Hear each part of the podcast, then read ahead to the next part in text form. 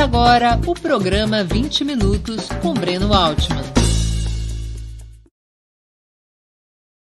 Está começando mais uma edição do programa 20 Minutos. O tema de hoje: o que muda no STF depois da indicação de Bolsonaro?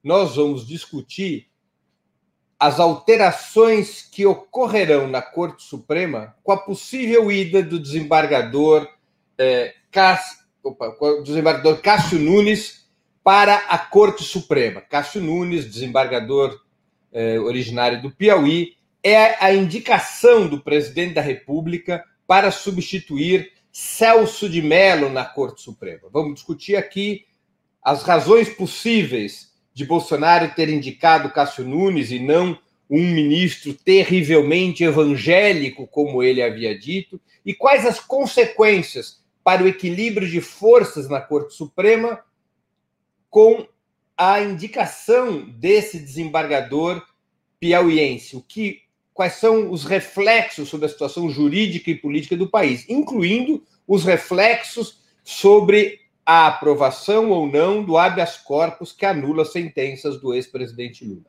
Antes de começar o nosso programa, porém, eu queria passar algumas mensagens a vocês. Primeira mensagem. Queria sugerir fortemente que vocês se tornassem membros pagantes do canal do Opera Mundi no YouTube na própria página do YouTube, do próprio canal do Opera Mundi, onde vocês estão assistindo esse programa, basta clicar em Seja Membro. Aparecerá um cardápio de opções, distintos planos de pagamentos mensais para ajudar na sustentação e no desenvolvimento do canal do Opera Mundi. Para nós, essa inscrição é fundamental. É uma contribuição financeira relativamente pequena, mas que para nós é decisiva no financiamento do canal do Opera Mundi. Se você não tiver em condições de ser um membro pagante, ou se não quiser fazê-lo nesse momento, sempre tem a opção de ser um membro não pagante, apenas se inscrevendo no canal do Opera Mundi no YouTube. Em ambos casos, como membro pagante ou como membro não pagante, acione o sininho. Acionado o sininho, vocês serão avisados todas as vezes que novos programas nossos ou de nossos parceiros forem ao ar. Ativando o sininho, haverá ampliação da nossa audiência. E a ampliação da nossa audiência é decisiva para aumentar o repasse publicitário do YouTube para o canal do Opera Mundi. O canal do Opera Mundi já tem mais de 106 mil inscritos e nós queremos marchar rapidamente para os 200 mil inscritos. Quanto maior o número de inscritos, também aumenta a audiência. E essa batalha pela audiência é muito importante para a imprensa independente. Ajude a imprensa independente, ajude a Opera Mundi a aumentar a audiência no YouTube. Ajude a Opera Mundi com um, uma inscrição de membro pagante ou fazendo super chat em algum dos nossos programas, como esse que agora estamos começando. O Superchat é um valor que se paga apenas para um programa determinado, não é uma contribuição fixa. Segunda mensagem: eu queria pedir a vocês encarecidamente que fizessem uma assinatura solidária de Opera Mundi. Assinatura solidária é um pequeno valor mensal que nossos leitores e espectadores pagam para que nós tenhamos os recursos necessários à sustentação e ao desenvolvimento de um jornalismo independente, de qualidade, responsável, para que tenhamos os recursos necessários à batalha cotidiana de ideias e informações contra a imprensa de direita, cada vez mais mentirosa e manipuladora. Vocês poderão obter informações sobre a assinatura solidária e realizá-la agora mesmo no endereço que está na tela, www.operamundi.com.br barra apoio. Eu vou repetir, www.operamundi.com.br combr barra apoio. Façam agora mesmo uma assinatura solidária. assinatura solidária é o principal instrumento de financiamento do Opera Mundi. Nós já temos mais de 2 mil assinantes solidários e precisamos fazer esse número crescer, chegar rapidamente a 3, 4, 5 mil, porque isso aumenta as condições de Opera Mundi oferecer um serviço cada vez melhor e mais amplo no combate de ideias e informações. Terceira e última mensagem, apenas para lembrar que após a exposição eu responderei a questões apresentadas por nossos espectadores e espectadoras. Essas perguntas devem ser escritas na área de bate-papos do YouTube ou do Facebook. A produção do programa as repassará para mim, na medida dos meus conhecimentos e do tempo disponível. Eu tentarei responder essas questões. Essas questões são importantes para melhorar a qualidade do 20 minutos, para esclarecer pontos que ficaram duvidosos, para travar debates sobre pontos de vista distintos entre o que eu defendo eventualmente e o que espectadores e espectadoras opinam. Portanto, durante a exposição, vão ali preparando suas perguntas, que ao final eu as responderei. Ao trabalho. A exposição de hoje. O que muda no STF depois da indicação de Bolsonaro? Como vocês têm acompanhado, o presidente da República indicou surpreendentemente um desembargador de nome Cássio Nunes para a Corte Suprema. Todos esperavam que ele fosse propor o nome de alguém terrivelmente evangélico, como ele próprio anunciou. Ele fez um movimento oposto. Indicou um desembargador que até então era um candidato eventual ao Superior Tribunal de Justiça, ao STJ, um desembargador que é, é analisado como parte da corrente garantista do sistema de justiça no Brasil. O que é a corrente garantista? São aqueles juízes, magistrados, ministros que defendem as garantias constitucionais como a pedra angular, como a questão mais importante em qualquer decisão judicial no confronto entre o Estado e os cidadãos, os cidadãos devem prevalecer sobre o Estado e, portanto, suas garantias constitucionais devem ser defendidas em quaisquer circunstâncias. Que garantias constitucionais são essas? O direito ao devido processo legal, a presunção de inocência e assim por diante somente deve ser condenado, e somente uma condenação deve ser executada contra o cidadão, conforme os garantistas, depois de cumpridas todas as etapas previstas na Constituição. Os garantistas se contrapõem aos punitivistas. Para os punitivistas, o Estado prevalece sobre os cidadãos. E, portanto, é, não é necessário observar todas as garantias constitucionais. Para os punitivistas, as garantias constitucionais são quase que optativas. O que importa é, a qualquer preço, punir quem eventualmente seja considerado culpado, mesmo que esse eventual réu tenha ainda direitos recursais. No âmbito dos punitivistas está a Operação Lava Jato que se apropria da concepção punitivista para praticar o lawfare, que é um desvio do próprio punitivismo. O que é o lawfare? A utilização da justiça como instrumento de perseguição política, como eles têm feito contra o presidente Lula, contra o Partido dos Trabalhadores. Não respeitam as garantias constitucionais, fraudam processos, fazem conluios entre juízes e Ministério Público, como a Vaza Jato é, provou nas relações entre o ex-juiz Sérgio Moro e a força-tarefa força dos, do Ministério Público na Operação Lava Jato de Curitiba e assim por diante. Pois bem, Bolsonaro, todos esperavam, ao dizer que indicaria alguém terrivelmente evangélico, iria pescar um nome na seara do punitivismo. Mas o que ele fez foi um movimento oposto. Ele foi buscar um nome na seara do garantismo, ou seja, um nome alinhado com as concepções do ministro que está saindo, Celso de Mello. É claro que sempre pode haver surpresas. Muitas vezes, presidentes da República indicam certos nomes para a Corte Suprema, acreditando que esses ministros atuarão conforme uma determinada linha, mas quando esses ministros chegam à Corte, à Corte Suprema, protegidos pela vitaliciedade do seu cargo, pela praticamente inamobilidade do seu cargo, esses ministros vão se acomodando ou ao senso comum da corte ou à pressão dos meios de comunicação e acabam traindo a linha pela qual foram nomeados.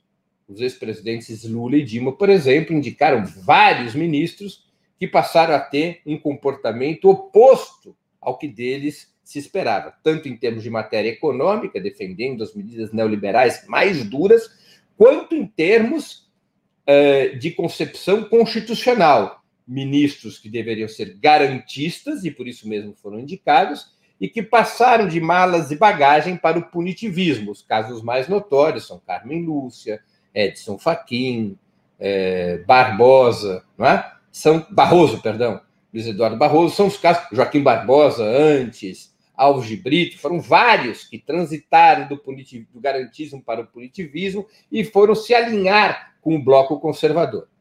É uma outra discussão se essas indicações foram boas ou ruins, mas o fato é que esses ministros transitaram de um campo a outro. O mesmo pode acontecer com Cássio Nunes. Ele pode ser uma personalidade do mundo jurídico alinhada ao garantismo, mas que, na pactuação com o presidente da República, transite para o punitivismo. O futuro a dois pertence. Mas, nesse momento, o fato é que Jair Bolsonaro surpreendeu a todos, a direita e a esquerda, pescando o um nome do garantismo. Por que Jair Bolsonaro fez isso? São muitas as especulações. Dentre essas especulações, nós podemos entender com maior é, solidez alguns argumentos. Um deles, Jair Bolsonaro tem buscado reagrupar o bloco conservador. Ele esticou muito a corda. O conflito entre os dois setores do bloco conservador se acirrou, o conflito entre a extrema-direita e a direita neoliberal, e esse acirramento do conflito colocou em risco o próprio governo de Jair Bolsonaro num determinado momento rompida, rompida a extrema-direita com a direita neoliberal, Bolsonaro poderia eventualmente correr o risco de impeachment. Esse era o cenário ali por junho, julho. Bolsonaro foi se dando conta que precisava reagrupar o bloco conservador e que tinha a seu favor várias circunstâncias que, lhe era, que, era, que, que lhes eram positivas. Particularmente o fato de que a direita neoliberal faz uma oposição frouxa a Bolsonaro, porque partilha com Bolsonaro do mesmo projeto econômico neoliberal. Tem como Bolsonaro o mesmo grande inimigo, que é a esquerda. Possuem também a mesma política de dependência externa em relação aos centros imperialistas. Portanto, não havia uma contradição estrutural, e não há uma contradição estrutural entre a ultradireita bolsonarista e a direita neoliberal. Isso facilitava a vida de Jair Bolsonaro. Ele sabia que a oposição liberal não era para valer, mas a oposição liberal lhe criava muitas dificuldades e lhe oferecia riscos, tanto no parlamento quanto na Corte Suprema. A oposição liberal tem uma importante influência na Corte Suprema. Muitos dos ministros da Corte Suprema se alinham à oposição liberal. Portanto, Bolsonaro, quando percebeu que poderia haver uma maioria parlamentar que eventualmente pudesse votar seu impeachment, na aliança entre a oposição liberal e as forças progressistas. Quando se deu conta que na Corte Suprema ele poderia sofrer reveses importantes com o andamento das investigações que pairam contra ele e sua família. Quando se deu conta que boa parte dos meios de comunicação apoiavam a direita neoliberal contra a extrema-direita, Bolsonaro começou a fazer uma inversão da sua política, tentando colocar uma parte da própria direita neoliberal sob seu comando, para arrastar o conjunto das forças conservadoras para a sua hegemonia.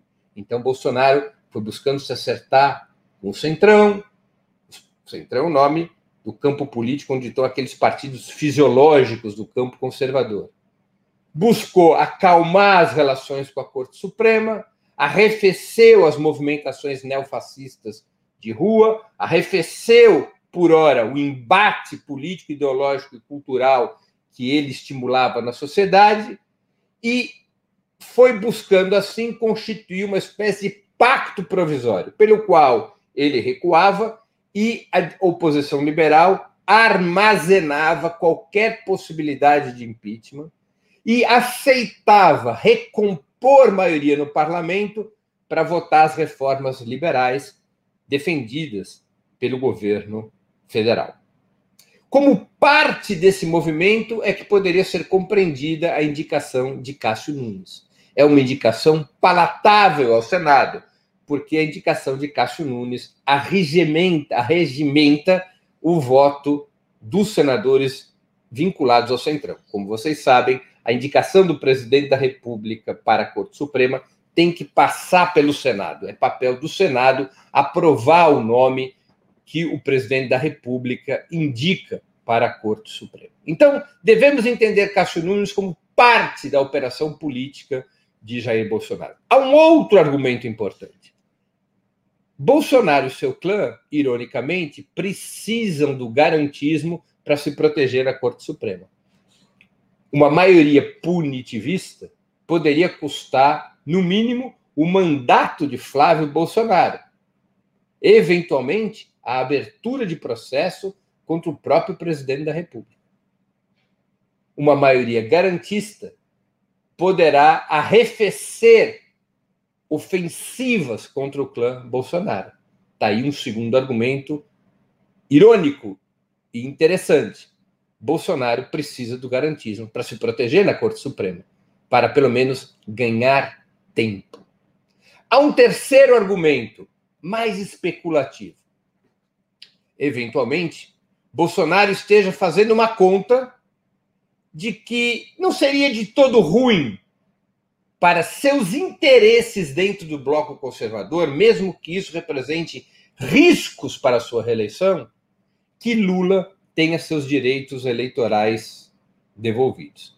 Todo mundo sabe, até as paredes da Corte Suprema, de que as condenações do ex-presidente foram uma farsa de alto a baixo, uma armação para tirá-lo do processo eleitoral de 2018.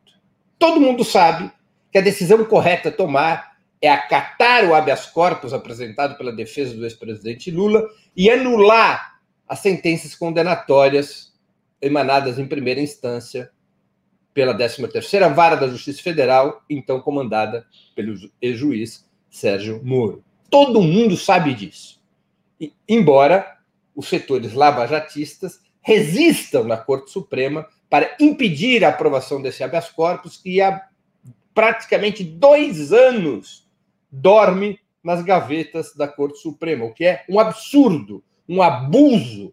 Habeas corpus é um instrumento de extrema urgência. Há dois anos o habeas corpus pedindo a anulação das sentenças contra o ex-presidente Lula por suspeição do ex-juiz Sérgio Moro, esse habeas corpus não é julgado.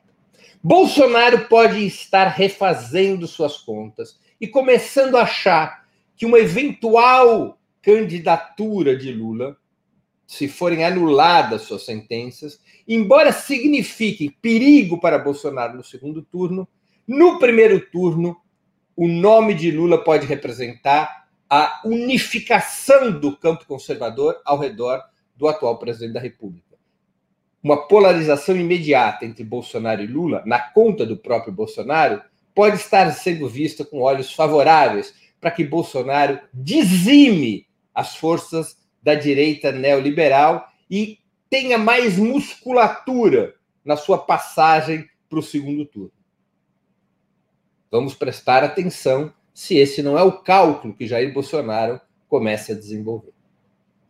O fato é que a indicação de Cássio Nunes criou de, é, mal-estar, contrariedade, oposição na ultradireita. Bolsonaro está tendo que acalmá-los, mas faz parte da operação política conduzida pelo Palácio do Planalto para recolocar o bloco conservador sob o comando do presidente da República. Para, para é, fazer com que a Corte Suprema tenha uma correlação mais favorável aos interesses do clã Bolsonaro. A consequência na Corte Suprema é basicamente de manter o atual equilíbrio de forças, se Cássio Nunes se mantiver leal às suas posições históricas, se Cássio Nunes continuar a ser um garantista. Sai Celso de Mello, entra Cássio Nunes. Sai seis, entra meia dúzia. Mantém-se, portanto, o equilíbrio atual de forças na Corte Suprema.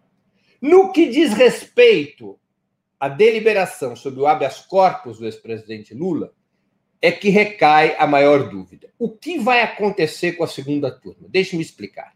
É a segunda turma que tem que decidir sobre esse habeas corpus que anula as sentenças contra o ex-presidente Lula. A segunda turma é composta por cinco ministros, até o presente momento.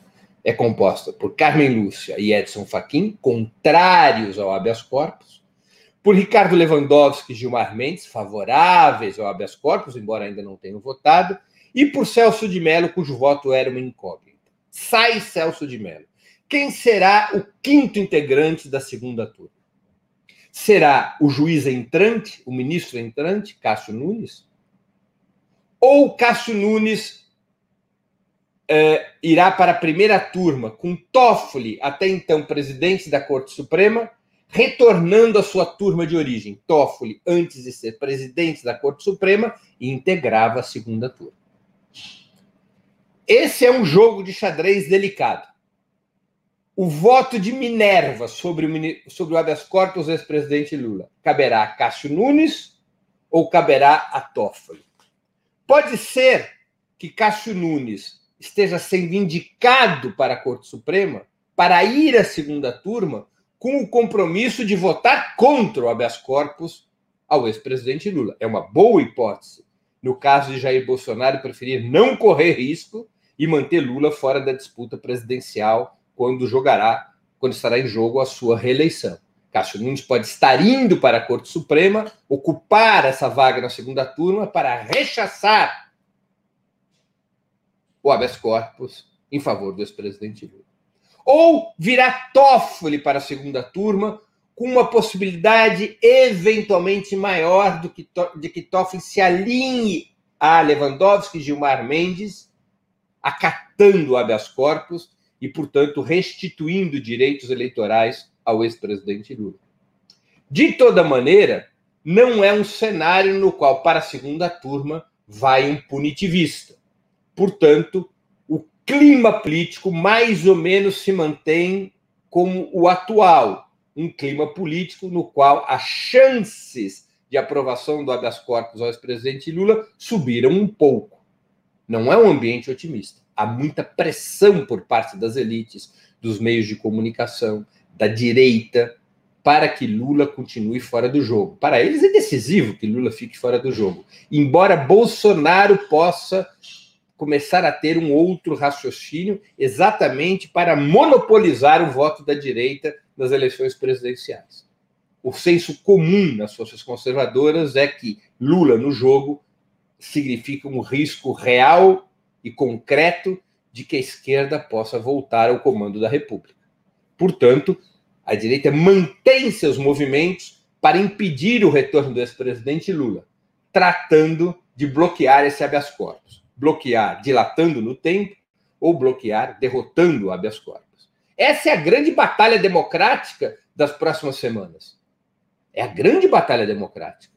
Se Lula terá ou não direitos eleitorais restituídos, terá ou não sua inocência reconhecida, depois de fraudes provadas e comprovadas originárias do Tribunal de Curitiba, que, foi, que era comandado pelo ex-juiz Sérgio Moro, um fujão que agora está saindo do país ao lado da sua esposa. Essa é a decisão mais importante na vida política do país nas próximas semanas e meses. Por isso, merece toda a atenção e toda a mobilização. Se queremos ter eleições presidenciais limpas e democráticas, é necessário que o ex-presidente Lula possa concorrer. Tem o direito de decidir sobre concorrer à presidência da República a preservação da condenação contra o ex-presidente Lula, além de um absurdo jurídico, além de significar a legitimação de uma fraude, representaria um ataque ao povo brasileiro, porque retiraria do povo brasileiro o direito de votar no seu líder histórico. A Corte Suprema se alinhará definitivamente ao golpismo para impedir que a democracia seja reconstruída e que possamos ter eleições presidenciais limpas. Essa é uma decisão muito importante. A Corte Suprema tem nas mãos, com esse habeas corpus, a possibilidade de se redimir frente ao país e de ser uma força que auxilie na reconstituição ou na constituição de uma via democrática para que o país saia dessa crise. Ou terá que conviver com o fato de que, mais uma vez na nossa história, a Corte Suprema esteve no colo do golpismo. É uma decisão de extrema relevância. E esta indicação de Bolsonaro, de Cássio Nunes para a Corte Suprema, indica a preservação de um certo equilíbrio de forças no máximo tribunal brasileiro. Por fim, é necessário salientar que nos últimos meses o lavajatismo vem perdendo força, por conta mesmo dessas contradições e crises no bloco conservador. O lavajatismo, que foi útil para criminalizar o PT e afastar o ex-presidente Lula das eleições de 2018, passou a ser disfuncional quando tocou nos cardeais tucanos e quando passou a ameaçar indiretamente, porque não é no bojo da Operação Lava Jato que esse processo se encontra, mas o clima lavajatista passou a ameaçar o próprio presidente da República e seu clã. Perdeu funcionalidade para as distintas frações das classes dominantes. Bolsonaro se opõe hoje à Lava Jato porque necessita desgastar Sérgio Moro. Não quer Sérgio Moro concorrendo pelos votos do campo conservador nas próximas eleições presidenciais. Os tucanos começaram a torcer o nariz para a Lava Jato, porque cardeais importantes do, do PSDB foram tocados pela operação em busca de uma aparência de isonomia. Alckmin, Serra passaram a ser atingidos pela Lava Jato e foram imediatamente protegidos pela Corte Suprema. Portanto, a Lava Jato foi perdendo espaço e começou a haver uma série de decisões, inclusive em relação ao ex-presidente Lula, mais consentâneas, mais adequadas ao devido processo legal. O ex-presidente Lula foi absolvido em vários tribunais fora de Curitiba. Quer dizer, nesse momento, todos os processos que o presidente Lula tinha em fase de julgamento fora de Curitiba, em todos esses processos ele foi absolvido. Ele só tem condenações até o momento em tribunais de Curitiba, o que demonstra o enfraquecimento da Lava Jato. Mesmo na Corte Suprema, há decisões, seguidas decisões, que revelam perda de força da Lava Jato. A Lava Jato tem perdido decisões na Corte Suprema, mostrando que é uma mudança do cenário. Portanto, embora a questão do habeas corpus do presidente Lula continue a ser um grande dilema na Corte Suprema, porque revela um equilíbrio de forças é, muito estável, as chances de aprovação desse habeas corpus têm crescido e com a mudança na Corte Suprema se mantém essa correlação de forças. Portanto, a todos que apoiam a causa da libertação do ex-presidente Lula, a todos que apoiam a causa da anulação das suas sentenças no STF, é necessário ter claro: é preciso lutar e é possível vencer. É hora de se mobilizar cada vez mais, porque essa é a grande questão democrática dos nossos desse momento político do país a anulação das sentenças contra o ex-presidente Lula. E aqui encerro minha exposição de hoje e passo imediatamente às perguntas do dia. Eduardo Silva. Breno, no caso da suspeição de Moro ser confirmada na segunda turma, ficam anulados, cancelados todos os processos contra Lula? Não, Eduardo. É, a, apenas é anulada a sentença que diz respeito ao triplex. A defesa imediatamente, por, por por isonomia, pedirá, e certamente seria acatada, a extensão dessa decisão para o caso do sítio de Atibaia. São os dois processos em que o presidente Lula tem condenação em segunda instância, no caso do triplex, até mesmo em terceira instância, porque ele tem condenação no STJ. Esses dois processos ficariam anulados. E ao serem anulados esses dois processos, o ex-presidente Lula recuperaria seus direitos eleitorais. Os demais processos, nos demais processos, o presidente Lula não tem condenação, ainda estão em curso e não ficariam automaticamente anulados. Cleiton Pereira, Breno, seria possível prever o que sairá da cabeça dos ministros chamados garantistas do Supremo, já vimos que o que fizeram com a Constituição que eles tanto defendem. Olha, Cleiton, deixa eu te falar uma coisa. Na votação específica do habeas corpus do presidente Lula, temos até o presente momento dois votos declarados, do relator de Edson Fachin e de Carmen Lúcia, os dois contrários ao habeas corpus. Temos dois votos potencialmente favoráveis ao habeas corpus, embora ainda não tenham sido proferidos, Gilmar Mendes e Lewandowski. E o quinto voto seria de Celso de Mello, não será mais. Será agora de Cássio Nunes, caso ele vá para a segunda turma, ou de Toffoli, caso ele retorne à segunda turma. Portanto, é um cenário de equilíbrio. Pode ser também, embora essa seja uma hipótese minoritária, pode ser também que a segunda turma julgue o habeas corpus sem o quinto nome. Nesse caso, haveria um empate. Havendo empate, pro réu, o habeas corpus seria acatado. Essa é a situação que nós estamos vivendo. Depende do quinto nome da segunda turma. O caso será decidido pela segunda turma. Klinger Souza. Nos anos petistas, acho que foram oito nomeados ao STF. Nenhum dos nomeados teve estatura para fazer política interna na corte e conduzir uma disputa por uma agenda progressista. Por que fomos tão, tão mal? Puxa, Klinger, essa é a pergunta do milhão, né? Quem conseguir responder isso deve ser condecorado. Eu acho que houve, Klinger, um certo menosprezo, uma certa leniência por parte dos governos petistas em relação à Corte Suprema, em relação ao sistema de justiça, uma ilusão de classe profunda, uma, uma desconsideração pela necessidade de se ter uma estratégia de poder quando forças de esquerda chegam ao governo num país no qual a hegemonia burguesa e oligárquica é tão brutal, tão estrutural, tão feroz.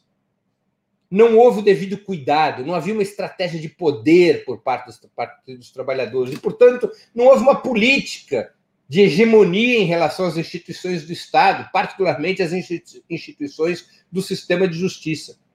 Qualquer força política que chega ao comando do Estado, basta ver outros países, e não diz respeito apenas à esquerda. Então, qualquer força política que chega ao comando do Estado tenta fazer da Corte Suprema uma instituição aliada ao seu projeto, porque a Corte Suprema é uma casa política, não é uma casa técnica. É uma casa política, é nomeada pelo presidente da República e a nomeação é aprovada pelo Senado. Portanto, tem a ver com a correlação política de forças. Os governos petistas nem tentaram reformar de verdade o sistema de justiça e tentaram acalmar as vozes e forças conservadoras do sistema de justiça, fazendo concessões por exemplo, aceitando essa anômala autonomia do Ministério Público. O Ministério Público brasileiro tem uma autonomia que não existe em nenhum país do mundo. Os governos petistas aceitaram essa maluquice, essa jabuticaba da lista tríplice votada pelo próprio Ministério Público, com obrigação moral do presidente da República em indicar como procurador-geral o mais votado dessa lista tríplice da própria corporação.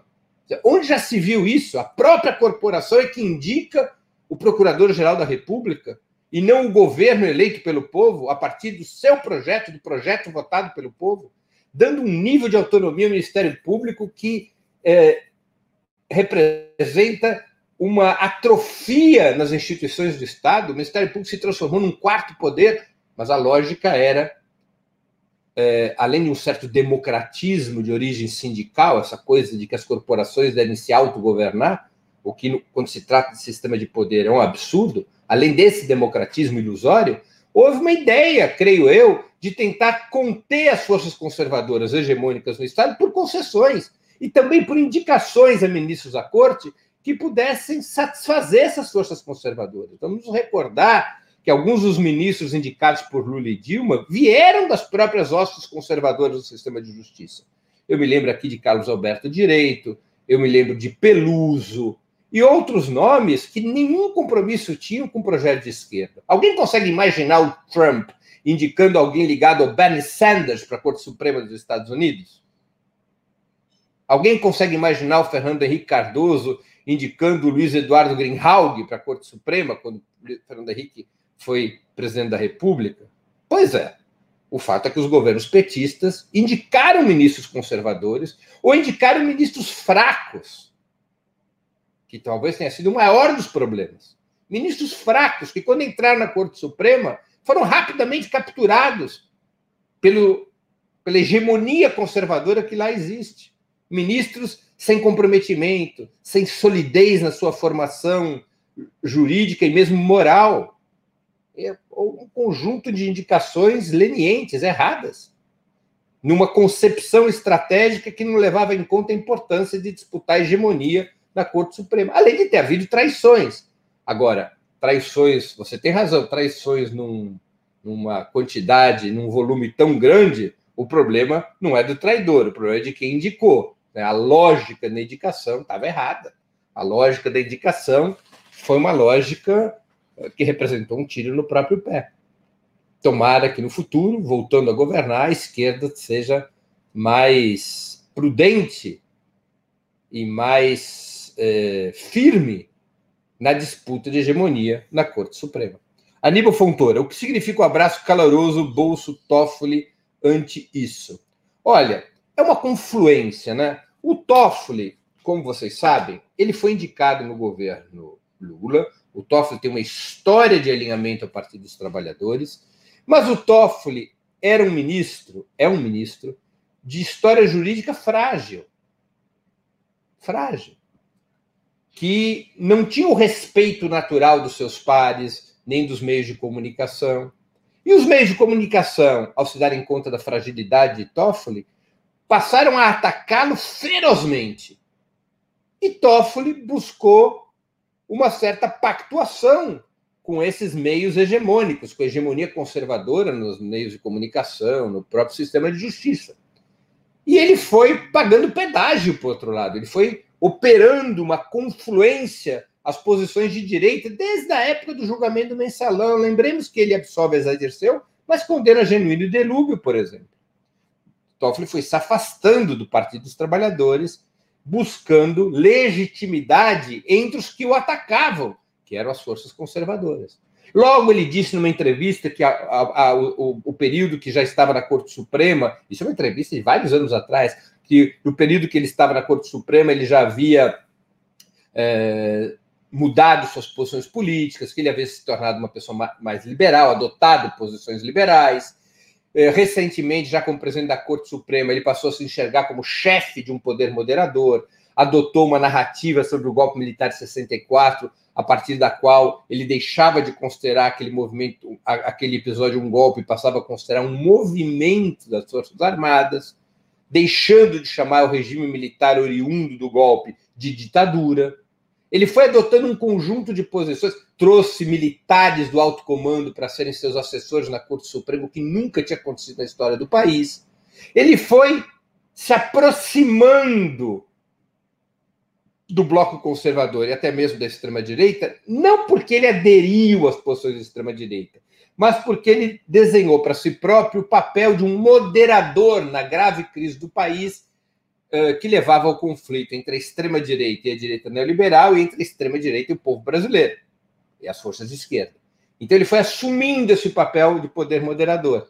E para assumir esse papel, ele foi se aproximando do bolsonarismo em várias questões importantes. Então, de certa maneira, esse abraço, embora possa não significar nada, apenas um abraço entre duas pessoas que têm uma relação relativamente próxima, ele simbolicamente representa o que aconteceu Toffoli confluiu para o campo conservador por conta de buscar legitimidade, de se apresentar como o pivô do poder moderador que seria o sistema de justiça, que seria a Corte Suprema em relação ao bolsonarismo, ou seja, a Corte Suprema teria o papel de domesticar o bolsonarismo, e nessa lógica, Toffoli se aproxima da, do, do presidente da República, e Bolsonaro, por sua vez, que tenta reorganizar o bloco conservador sob seu comando e criar uma situação mais favorável na Corte Suprema, também confluiu nessa direção de um entendimento com Toffoli. Isso é o que explica esse abraço, ou o simbolismo desse abraço, a meu juízo. Pedro Henrique, Breno, há chances reais de fratura do edifício bolsonarista com esse recuo tático da indicação de Cássio? Estão figuras como Malafaia apenas blefando em seu afastamento? Olha, Pedro Henrique, eu acho que o conflito é real. Tem, tem agrupamentos, lideranças da extrema-direita que não estão contentes com a indicação de Cássio Nunes. É, Bolsonaro fez uma inflexão tática rumo ao centro.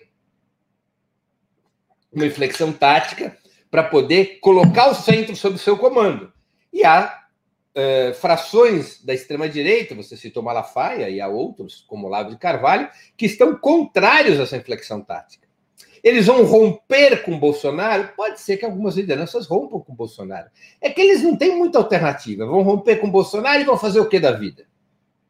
Existe alguma outra liderança que seja capaz de reagrupá-los com capacidade de disputar a direção do país? Não existe essa outra liderança. E Bolsonaro sabe disso. Bolsonaro sabe que, por bem ou por mal, essas frações uh, insatisfeitas com a inflexão tática de Bolsonaro estão condenadas a manter seu apoio ao presidente da República. Acho que vai ter choro e ranger de dentes, está tendo choro e ranger de dentes, mas tenho a impressão que a maioria dessas lideranças que estão insatisfeitas com a inflexão tática e com a própria indicação do Cássio Nunes, que elas irão aos poucos se acomodando sob a liderança de Bolsonaro. Bolsonaro não está mal nas pesquisas, Bolsonaro é um forte candidato à reeleição e Bolsonaro é a única liderança que a extrema-direita tem para chamar de sua, com potencial de eh, disputar, de consolidar a hegemonia no país. A última, as duas últimas perguntas, a de Jesus Alexei Luizar Obregon. A experiência de Evo Morales e Rafael Correia com respectivos sistemas jurídicos não dá um indicativo do resultado da decisão na segunda turma do STF? Jesus, eu não entendi a correlação, quer dizer, o fato de que a justiça da Bolívia e do Equador terem condenado, estarem perseguindo Evo Morales e Rafael Correia, significaria um antecedente para o STF fazer o mesmo na segunda turma contra Lula? não há uma correlação direta. É claro que o, o lawfare, a utilização da justiça pela burguesia na América Latina, ela é um traço comum às elites dos mais distintos países do nosso continente. Mas eu não vejo uma relação direta, porque depende da correlação de força de cada país, depende da situação de cada nação, não é simples isso. É? É, a fratura no bloco conservador aqui no Brasil deve ser levada em conta, as características próprias do nosso sistema de justiça. Não vejo uma correlação direta, Jesus. É, Walter Riel, última pergunta. Breno, Carmen e Faquin podem mudar seus votos? Tecnicamente, sim. Enquanto o julgamento não se conclui, juízes, ministros que já votaram podem alterar seu voto. O farão? Acho difícil. Acho difícil. Alguma chance no caso de Carmen Lúcia, mas muito pequenininho. Tecnicamente, eles podem mudar seu voto. Bom, termino assim o programa 20 Minutos dessa quarta-feira, 7 de outubro de 2020. Para assistir novamente esse programa e a outras edições dos programas 20 Minutos, se inscreva no canal do Opera Mundi no YouTube. Curta e compartilhe nossos vídeos, deixe seus comentários. O jornalismo de Opera Mundi é mantido com o seu apoio. Faça uma assinatura solidária em www.operamundi.com.br. Com um pequeno valor mensal, você nos ajuda no desenvolvimento de um jornalismo independente e de qualidade. Obrigado pela audiência e até a próxima.